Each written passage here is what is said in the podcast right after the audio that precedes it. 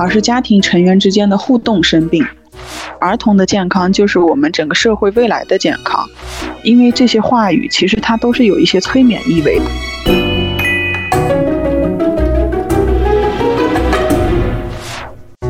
如果我们的节目很荣幸受到了您的喜爱，想参与我们的群聊，可以添加微信 Cheese Radio C H E E S E R A D I O 来加入我们的微信听友俱乐部。同时，也感谢你把我们的播客《这病说来话长》分享给你的朋友们。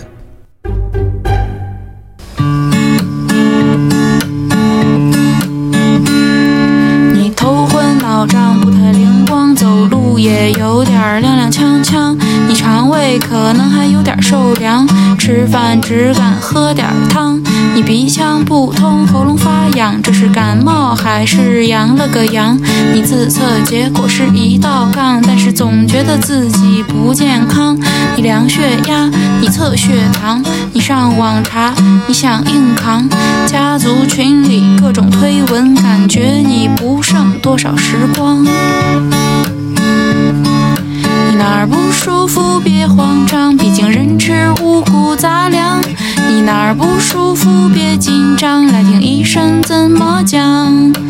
内外妇儿科研临床，药剂检验和影像。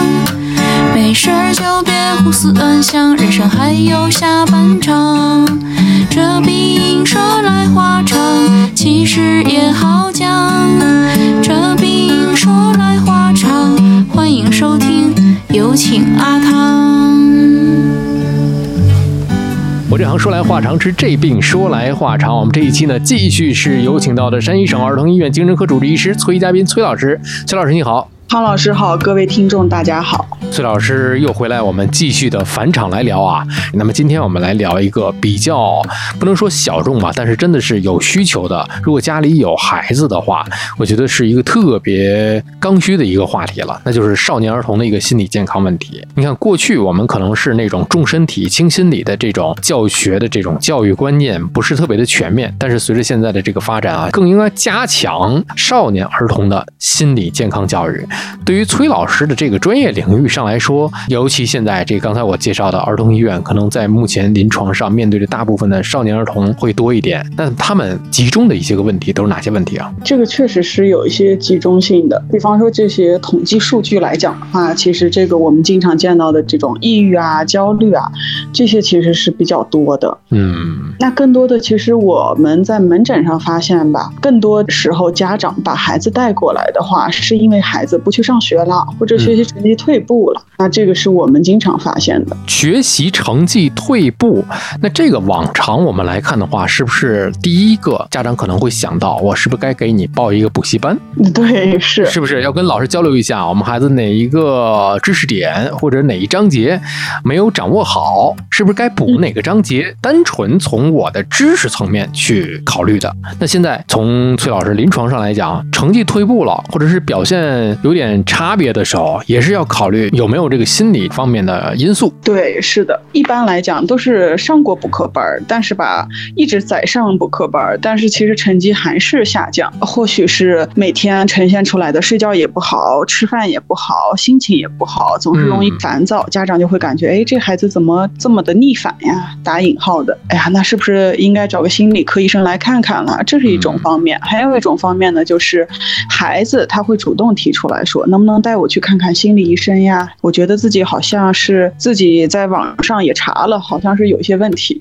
我 emo 了，嗯，对，是媒体他们的这些科普啊，其实做的是蛮好的。孩子们在接触这些的时候，他们也会知道，哦、自己的心理健康包含哪些部分。就比方说刚才汤老师讲的，包括这个身体的健康、心理的健康。嗯，自己现在通过啊、呃一些个社交媒体啊、一些网络啊，其实比我们上学的那阵儿真的是好太多了。现在孩子能接触的信息也多了，能够先自查一遍，嗯说看一看我是不是有某些方面的问题啦，有些征兆啦，要求家长带我去看一看，这样排除一下也好。补习班的老师不负责任啦，教学质量有待于提高了，对这个 可以换补习班儿。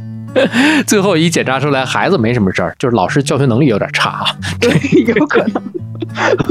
也不排除，因为这要多方面的。刚才崔老师也给大家说了，这个孩子发现啊，最近成绩下降啊，就有点退步。你看，是综合一个横向来比较，比方说吃饭不香，睡觉睡不踏实，自己情绪有点低落等等一些，有点烦躁。你看，纵观整个的这个全局，这是一个大局观了，一条横向的一条线来看自己家的孩子出现了种种种种种问题的时候，可能学习下降是一个最终的结果，可能是很多的问题串联到了一起了。哎他其实跟我们的同龄人相比，嗯，啊，别的孩子人家学习成绩是可能有高有低，上坡路下坡路，但是我家孩子好像一直在往下走，这是横向的对比，他就是和同龄人之间的对比。他孩子他也会这个脾气暴躁啊，和父母有些逆反，但是呢，我家的又比他家更平凡一些，这是横向的对比。那纵向的就是我孩子和嗯他自身进行一个对比，就是他以前呢可能特别听话懂事，为别人着想啊，呃，进入到某一段阶段之后呢，就发现孩子和之前的一些性格啊或者处事方式有了一些很大的变化，或者情绪状态呢和自身的一个状态原本的一个情绪状态是有很大的区别的。嗯所以这就是我们的一些心理健康的小 tips 吧，就是可以横向的做一些比较，也可以纵向的做一些比较。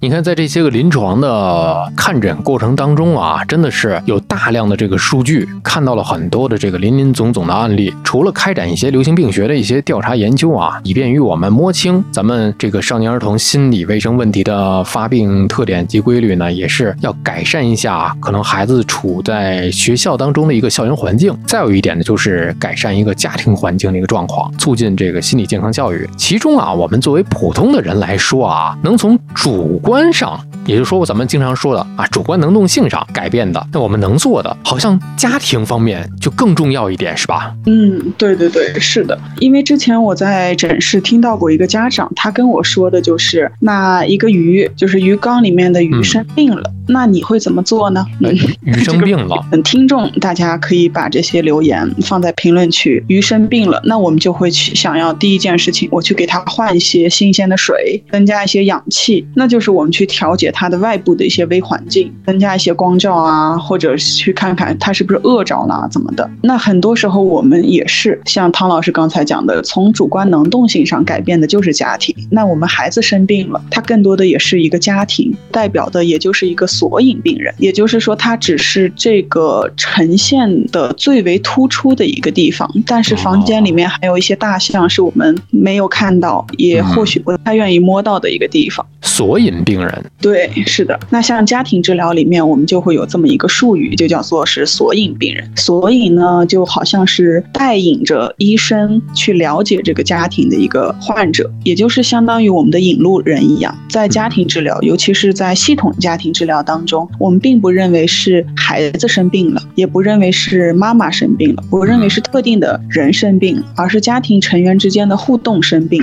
互动模式或许需要一些改变，不是用一些疾病的视角去看哦，谁做错了，然后这个妈妈控制欲太强了，她就是直升机父母，她就是虎妈，哦，爸爸是很忽视的，他就经常不回家，而是我们去看看这个家庭当中家庭成员之间的人际关系互动模式是怎么样的，为什么他们僵在这个地方，卡在这个地方？那作为治疗师，可以给他施加什么样的一些扰动，让爸爸回归家庭，让妈妈少一些控制，感觉到被爱，让孩子更多的想要在学校里面，在学习当中获得乐趣和动力人交往。远超于我们平常的这些个普通人所能想象到的这些个范围。你看，我们想可能只是浅浅的想到，哦，孩子这个问题是他啊、妈妈的这个控制欲太强了。对，这个总是忙于工作，疏于家庭，也就想到这儿了。非专业的人，哎，想啊，是不是从他妈妈的这个角度去入手，或者从他爸爸的角度去入手？然而，你看，就是从崔老师的这个临床专业角度上来说呢，这就要剖析家庭的之间的这些内在关系了。嗯，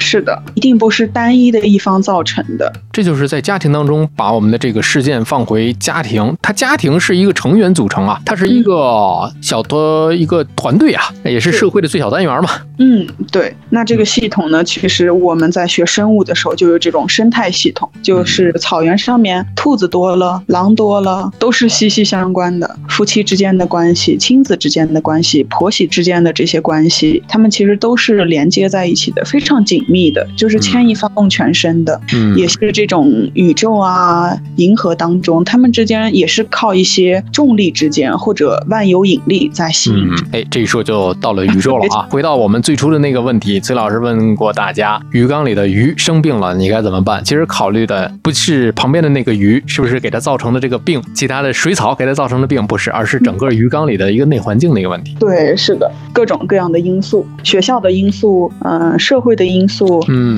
的因素，同龄关系的因素，然后阳光啊、运动这些的因素。嗯那其实我们刚才说了的，都是从家庭内部去改善的一些个可做的主观能动性。孩子除了家庭，在这个年纪当中可能会更多的接触在校园环境。那如何去协调校园环境的这么一个问题呢？或者是我们有很多的作为家长来讲的话，他无从去知晓孩子在学校当中是不是遇到一些人、遇到一些事儿，或者是遇到一些个麻烦了。这些问题作为家长的话，好像改变不了，但是也不能无动于衷，是吧？嗯，是的，对，所以现在我们特别呼吁的一种方式嘛，就是医校家，以孩子为中心的医校家联盟，就是孩子在我们的这个花蕊中间，那我们旁边的这些花瓣呢，就是有医院、有学校、有社区，然后我们是这么一个团队，比方说有这个家委会，然后定期的我们和家长、家长和老师进行一些沟通谈话，我们医院也做这个百校巡讲，我们会有精神科医生呢，我们进入到校园当中，提供一些这种心理科普方面的一些讲座啊，或者团体。嗯，这个是针对于学生是吧？嗯，对，针对于学生，以及我们也会就是进入到校园当中去关注他们的一些职工的心理健康。这个是很有必要的。你看咱们这个播客啊，主要面向的听众呢，大多可能就是已经在步入大学了，甚至是已成家立业了。这个年龄段，比方说二十来岁到啊四十多岁，这二十岁的一个个年龄跨度。当然了，这些个在校园当中的少年儿童，可能正是咱们听友的亲属或者是自己的子女，是吧？是得是有可能的，所以我们换个角度，崔老师平时针对的是，假如说在校园当中，除了教职员工，可能就是孩子。那我们今天这个播客说给的就是这些孩子的长辈来听的。所以从自己的身上，从大人的身上来讲，我们其实能做的是这些个问题。对，被组织也呼吁说，其实儿童的健康就是我们整个社会未来的健康。我哎，们，也是从儿童、青少年这个时期过来的，嗯然后呢，我们也会养育新的儿童和青少年。嗯那其实这些也是我们都是系统当中的一部分。对那就和我们去关心这个老弱病残、孕呃及带小孩儿的同志这些咱们让一下座啊。对这些让座，那我们去关注这些呃，或者是听力啊，或者是视力有残疾的人，其实也是关注我们，因为我们最终啊，我们有可能人在这个衰老的过程当中，嗯。我们也会慢慢的丧失掉这个视力啊、听力。那像设计出来的这些产品，终将也会造福于我们。所以从这个人类的这种大的宏观的层面来讲的话，我们关心儿童、关心青少年他们的心理健康，也是关注我们自己的心理健康，因为我们都是这个系统里面紧紧相扣的一环。太好了，其实这是一个跟自己密切相关联的这么一个话题。嗯啊，对的，和每个人都息息相关。对，虽然看似这一期咱们聊的啊，这个领域有一点垂直，不像咱们上一次聊的睡眠障碍、失眠的这个话题那么的普遍。是啊我相信那个更多的人，可能每一个人，不管男女老少，不管您是什么社会角色。都会有失眠的这么一个过程，但是少年儿童的这个问题，它有一定的局限性和阶段性。但是咱们今天一说呢，哎，好似又跟我们每一个人又密切相关了。这是咱们播客应该干的这么一件事儿。这类话题是一个社会性非常强的一个话题，可能在呃我们的这个播出的我们的听众里面，不见得会有那么高的一个流量。但是我觉得现在抛开这些不谈，这是我们也是应该为这个社会去贡献的一点点微薄之力，这是应该的一个必选项。聊到精神，聊到心理，我们必须要讲少年儿童的一个心理卫生的一个状态，包括产后抑郁的问题。是的，虽然说您可能没有经历过，或者是身边没有，但是不代表这群人不存在，所以这对是有需求的。即便垂直，我们还是要聊。所以话又说回来啊，就现在很多的家长或者是长辈啊，一谈到孩子啊这个心理的问题，恐怕就会想，心理教育就是简单的心理测试跟心理咨询吗？那我们会讲这个心理教育，好像它既包含有这种对心理健康的一种关注，又包含着一种教育，好像我要传授给你一种什么样的一种生活方式啊，或者健康理念的这样一种方式。嗯那它和心理测试还有心理咨询，其实它类属于不一样的领域吧，它们互相交叉又互相包含。像是我们在这个临床的科室，精神科啊、心理科啊，我们都会有这个相应的一些临床上的一些测试，以及相应的心理咨询、心理治疗嗯。教育呢，它或许是一个更广泛的一个称呼。它好像是更广泛一些，但是也是更浅层一些。其实我觉得，呃，概念混淆都不是问题，关键就是能不能认识到这个问题。对，是的。概念知道不知道那个不重要啊，重要的是你得意识到这个严重性跟问题所在。嗯，对，就是我们知道我们到底什么时候我们需要心理测试，到底什么时候呢？我们需要心理咨询，什么时候我们要心理治疗，什么时候我们又需要药物治疗，还有物理治疗。那具体的问题就得聊一聊了。当孩子出现哪些表现的时候，我们应该予以关注，甚至是进行心理干预了呢？就在我们节目的一开始，崔老师简单的说了一下，比方说孩子的成绩下降了，最近的这个情绪波动了，饭菜不香了，睡眠不佳了，这是一些。还有没有一些比较典型的一些表现，我们应该予以关注了呢？那典型的一些表现，就是在我们排除了孩子的这些身体健康，嗯，身体可能出现一些状况之外，就比方说他孩子啊，他是这个肚子疼，但是呢，我查了一圈，孩子这些各项指标啊都正常，嗯那出现了一些躯体不适，但是却又查不出任何的一些检查化验结果的一些异常。那这时候呢，我们就会考虑一些，嗯，我们精神科的一些相应的疾病。那除了这个之外呢，这就是身体上出现了一些不适。那如果从心理上呢，我们也会看到，就是孩子他的情绪啊会有一些波动，又或者是出现过多的一些抑郁情绪，然后看到孩子就是懒洋洋的，什么也不想干，不想去上学，那可能这个抑郁情绪的过多，然后频率过高，或者是焦虑，总是跟你说担心啊、害怕啊、紧张啊，对未来的一些担忧，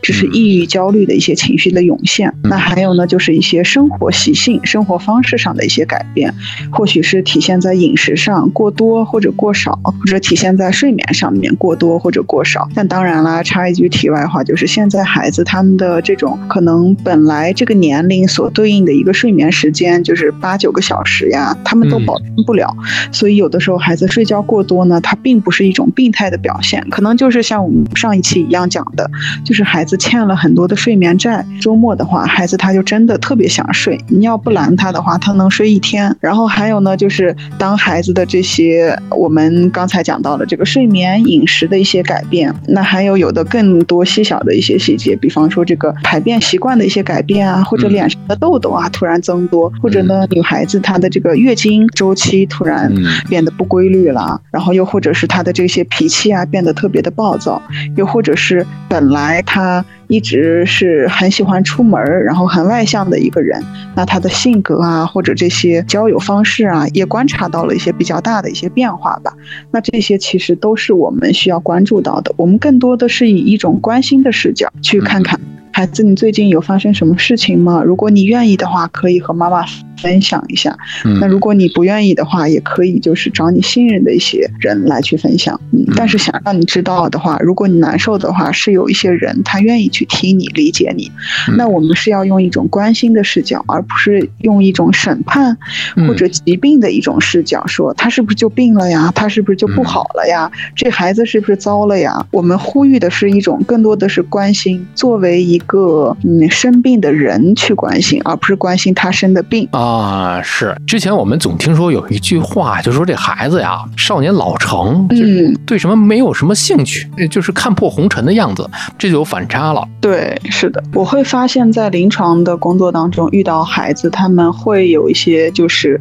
存在主义危机，就是会不知道我为什么要学习。嗯那好好学习是为了将来找个好工作，那找工作它的意义是什么呢？我想过上什么样的生活？我要过这种重复无聊朝九晚五 甚至零零七的生活吗？嗯这样一切的意义在于什么地方？它就是讲，嗯，这个是一种存存在主义的一种危机，也可能有一些教授吧，他们用这样的一些话去描述，就是叫空心病。但是呢嗯，这个确实听起来是很，就是让人毛骨悚然啊。所以我的导师罗锦秀老师，他自己是既希望大家关注有这么一种现象的产生，但是又不太愿意大家用这么一种呃令人呃毛骨悚然的称谓去称呼这群孩子们，因为这些话语其实它都是有一些催眠意味的。啊，嗯，像我们说存在主义危机，那其实更多的是，呃，如果换成挑战的话是更好的，因为语言嘛，它都是有催眠的作用的。嗯我们总是说它空心、空心、空心，那久而久之，孩子这些词儿啊、这些话啊听多了，他们也会觉得，哦，我就是没有心啊，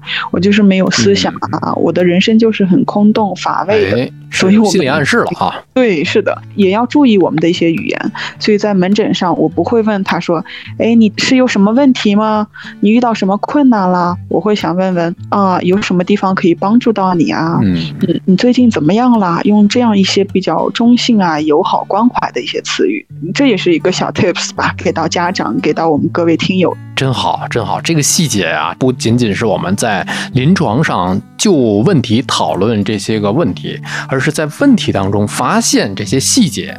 对，用细节去温暖。这是每一个细节都带有温度呀，嗯，并不是冰冷的一个某一个名字。是的，心理咨询在心理咨询室之外，那很多细节我们就可以做到和起到和心理咨询一样的效果。哎呀，这个真的是太好了，很妙，很妙啊！妙，就很多的这个家长在面临选择的时候，那我进行心理干预了，我准备去做心理干预了，孩子有这方面的诉求，那就回到我们上期啊某一位听友提的这个问题，我们不妨再给大家再去讲一下，就选择精神科还是去选择心理科呢？呃，那这就要说到精神科和心理科的一个关系了。嗯那其实呢，像这个精神科，它背后对应的就是我们的这个精神卫生学，它呢其实是一个二级学科，那所对应的就是临床医学下面的一个分支。其实呢，精神卫生学它其实和这个内科、外科、妇科、儿科它是同等并列的一个学科。为什么后面又发展出来这个心理科呢？其实是因为我们嗯很多家长啊或者朋友在选择这个相应的一些科室的时候，一看到精神科就打咩 no，对，进入到精神科，有种抵触情绪在。对，在十年前或者十五年前，很多年之前，当大家觉得精神科是一个很有羞耻感的事情的时候，那我们医院我们做一个心理科出来吧。可能会让大家心理上会觉得舒适一些。精神科和心理科如果要呃硬说它俩之间的一个关系的话，其实是心理科包含在精神科之内，它相当于是精神科的一个亚专科。那精神科呢，它还可以包含这个心境障碍门诊，那就是主要看这些心境障碍的疾病，比方说抑郁症、双向情感障碍，这些都是属于心境障碍的一个范畴。嗯那还有的，比方说我们上一期讲到的这个睡眠，还有一些睡眠门诊，那这个也是属于精神科的一些亚专科。哦，都是属于这个精神科的一个亚专科。对，只不过是我们医学啊，精神医学它发展的过程当中，它会变得越来越细化。原来是这样细化分出来的。对的，是的，现在也有这种老年精神科、儿童青少年精神科啊、孕产妇精神科、更年期女性精神科，它都是精神科的一个细化。针对性就更强了。嗯，对的。然后像是中医啊，还有这个德国的一些医院，就这个新生医学啊，其实它在德国啊，它是做的非常好的。就我知道，呃，上海的赵旭东老师，他就是在我们中国，呃，我们做这个新生医学做的非常好的一个呃专家。所以在呃上海的很多医院也是有很多新生科的，以及我们中国很多各种各样的城市里面也有新生科，因为其实嗯这个新生它都是一体的嘛。对对对，因为我们这个心理上有一些不舒服的话，有的时候他也会以一些身体上面的不舒服呈现给我们敲门。原来是这样。像这种生理、心理是完全分不开的，嗯不需要割裂的去看待它。那就比方说一个孩子他头疼、头晕，上不了学校，那如果他在排除了一切身体其他的一些呃检查啊化呀这些都正常的时候，那我们就更多的也考虑他是否是一些心理上面出现了一些相应的困扰，需要我们的一些帮助。这是到医院去就诊啊。那么还有一些个我们常见在家庭当中啊，我也是收集了一些常见问题，甚至是误区啊。你比方说，就是很多人说现在的孩子抗压能力太小了，只要有人说他不好，他就会受不了。这个问题确实是比较见，是吧？就是受挫能力或者是所谓的抗压能力吧。这是因为什么呢？那其实心理学领域有一个，它是叫做是逆商。逆商，嗯，AQ 就是应对逆境的一个哦，嗯，也就是说孩子的这种抗压的能力，嗯嗯，那像我们呃上一代还有这一代有很多孩子呢，他们是处在一个特殊的一个社会文化背景之下，有些孩子呢，他们的父母是从这个多子女的背景下去成长起来的，对，而他们自己呢是从这个独生子女的一个背景下成长起来的，嗯。那这个时候呢，孩子他就会承担很多来自家庭里面的一些期待，他不仅仅是要对自己的这种输赢负责，不仅仅是对自己是否能够做到令自己满意负责，而是他背上肩负了很多人的目光、眼神还有期待。嗯啊所以，与其说是他抗压能力小，我们也需要放在具体的环境下去理解他。嗯那有可能是从小他就没怎么输过，这是很一种可能，还有可能就是他或许身上背负的期待太大了，嗯又或者是在面对输赢的时候，输赢之后产生的这个情绪，他没办法及时的去管理啊、调节，嗯，这就是心理功能的一种情绪管理和调节，有很多种原因吧。嗯，我们平时所讲的那句话嘛，“集万千宠爱于一身”。它有的时候吧，你反过头来一想，这句话也未必是一句好话。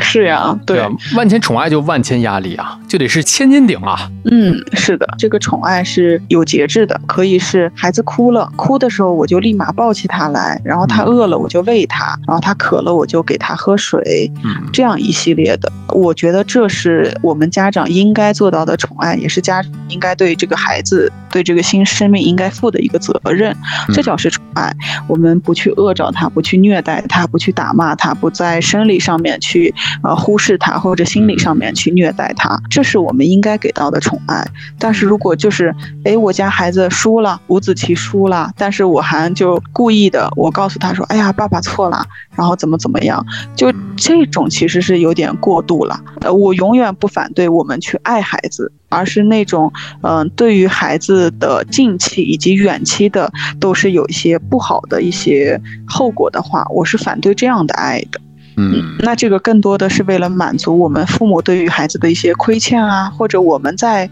成长过程当中没有得到的那些宠爱。嗯，是有一部分投射进来了，对，哎，张老师这个词儿特别专业，就是嗯投射。自己没得到的，我要在孩子身上，我要给找不回来。是呀，嗯，我们啊把自己的一些内心需求、被爱的需求投射到了孩子身上。你看，嗯这是说到了这个爱孩子跟溺爱的区别啊。对你，看，咱们有很多的家长现在是七零后、八零后，总是我们借鉴了一些所谓的，但是不知道正确与否的一些个育儿观。你比方说嘛，我在之前看到过一些报道，就是说我们不要批评孩子，我们要多鼓励。但是啊，回过头一想，那现在发现就是好多的家长在一味的给孩子好评，一味的点赞，就无脑式点赞，就嗯。过分的夸赞，你怎么做都是好，都是对。从这边一下子倒向了另外一边，就这种不分青红皂白，就过分的这种夸奖，因为孩子也不傻呀，孩子也能发现，哎，真诚的夸赞是什么样子的，那种表情、那种语气、那种手势，然后那种真诚的看到我家孩子真棒的那种嗯。眼神，孩子能辨别的，他能知道，呃，我是否是真的做得好，因为他不只收到父母的反馈啊，他也收到社会上其他同龄人的反馈、老师的反馈，嗯。嗯，所以这是孩子自己也有一定的这个啊好与不好的一个分辨分辨能力。啊是的那嗯孩子是也都有优点和缺点啊。对于优点的话，我们就是可以鼓励。那对于缺点，面对孩子的缺点，不要一味地点赞，应该怎么办呢？及时指出他的缺点吗？还是说我们去用一个什么样的方式让他意识到这是一个问题所在呢？那其实孩子他需要的就是我们是一个真实的父母，我们就是当下的一个情绪反应，就是我为他自豪，嗯然后又或者是他说了，我和他一起难过。孩子需要的是这种很真实，同时能够在情感上比孩子更加成熟，更能够涵容孩子情感的一个大人。真实的一个家长，让孩子认识到啊，我的爸妈不是给我表演啊一个点赞的一个过程。嗯，是的，也推荐大家一本书，它就是劳伦斯写的《游戏力养育》。那我真的觉得这本书前言部分啊，就前面总览的这一部分，还有后续的这些，真的就写的特别好。我就鼓励大家去用游戏力养育，在玩儿当中去和孩子一起成长。嗯，因为孩子就是在游戏啊、玩耍当中学会很多知识的。嗯哦，当他们知道就是，嗯，学习就是一件很轻松的事情啊，就不需要那么的去费劲儿，去 work smart，不要 work hard，他们嗯就会真的很少有那些存在主义危机，因为他们觉得学习是一件很有乐趣的事情。嗯我们要让孩子重新能够感受到那些学习的乐趣。嗯，你看这个，大家可以有机会去阅读一下啊，这个相关的这个书籍，我觉得这个非常好。那说到了一个，就是跟孩子去交流啊，去培养一个身心健康的一个孩子，我觉得这个话题非常大，就是这里面涵盖的东西方方面面就太多了。呃，咱们在最后简单我提炼出来其中的一个问题吧，就是如何去和孩子对话。你比方说啊，在我小的时候，总会听到有一句话叫做“慈母严父”，换句通 俗易懂的话来讲，就是一个唱白脸儿，一个唱红脸儿，对，一个扮好人，一个扮坏人。坏人就是所谓的慈母严父，这个对于孩子的一个成长教育，甚至是说一个心理健康的一个培养来讲，这是一个好的办法吗？那就像刚才我们讲的一样，我们更期望父母呢是一个真实的人，我们不需要在孩子面前戴面具，戴红脸儿还是戴白脸儿，还是天天变脸儿，这些都 不需要的。嗯，我们就做真实的自己就好了。如果你觉得生气的话，你可以和孩子说：“现在爸爸觉得很生气啊，嗯嗯，因为巴拉巴拉巴拉，因为 A B C。但是呢，虽然爸爸很生气，可是我知道怎么怎么，我还是爱你的。那这是我们一个很真实的一些想法。嗯，所以如何去和孩子对话，就是尽可能真实的呈现我们自己。我们不完美，我们有很愤怒的时候，我们也有很慈爱的时候，我们有很平和的时候，我们也有一些不太那么平和，控制不住自己情绪的时候。我们人是高贵的，也是低微的，是圣洁的，也是卑鄙的。我们就去做一个真实的人，不完美的人，去和孩子对话。那这里呢，也有一些小技巧。当和孩子对话的时候，首先我们也可以就是在情绪上给他支持，这样就是给他很多一些情感上的一些回应。除了情感上的回应呢，当孩子真正遇到一些需要解决方式的时候，我们要做的就是给他一些实操性的一些建议。那这就是我们父母的两个功能嘛，一个就是情感上的支持回应，还有一个功能就是我们给他一些现实生活的一些建议啊，基于我们过往经验的一些建议，但是我们不去强求他，不去控制。嗯所谓的这个听不听老人言的问题啊。嗯，是呀，嗯，这这里面其实有一个小问题，有一个小细节，那就是说我们在表现真实的自我的时候，作为一个家长，那有很多我们知道人肯定不是完美的，每个人都有优点，也都有一些缺点，就是在孩子面前展示的时候。比方说，有些家长可能脾气比较暴躁，那在孩子面前表现的时候，呃，是不是要把这个缺点再收敛收敛？我同意的，嗯，因为我们知道自己是脾气暴躁的，但是当我们准备孕育一个新生命的时候，那我们要做好一个准备，那就是我们要尽量可以学着如何帮助自己去管理情绪、调节情绪。作为一个成年人的话，我们这个情绪的大脑的这一部分其实是发育完善的。那如果我们可以做这么一个孩子的榜样，我们在想要孩子之前，我们就已经想好我要给孩子做什么样的一个榜样，那这个就是我们需要在生孩子之前，父母准爸爸、准妈妈做的一个功课。那如果你需要一些相应的帮助，或者你就是说我就是愤怒管理有困难啊，我就是很容易生气啊，甚至生气起来我就要摔东西、砸东西、揍人啊。那我们真的有一些专业的帮助，或者是一些心理咨询啊，或者是一些心理健康教育啊，嗯或者是一些就是呃行为训练啊，都可以对您起到一些帮助的。嗯，所以我就建议我们的这些听听众朋友们或者准爸爸、准妈妈们，当我们做父母的时候啊，我们也是需要做一些相应的准备的。这个准备呢，不只包含有呃孕前检查、婚前检查，其实还有一些心理上的一些准备、情绪上的一些准备、能力上的一些准备、经济上的一些准备。你看。说到这个最后的这个话题的时候啊，我们一下子就点题了，而且呢是听下来这一路感觉不亏，这不是一个那么垂直的一个话题。我们作为成年人，面对自己、认识自己，如果自己有一些个心理上的一些个问题的话，不仅仅是生理上，我觉得就可以你寻求一些帮助，先把自己先优化成一个还 OK 的一个人。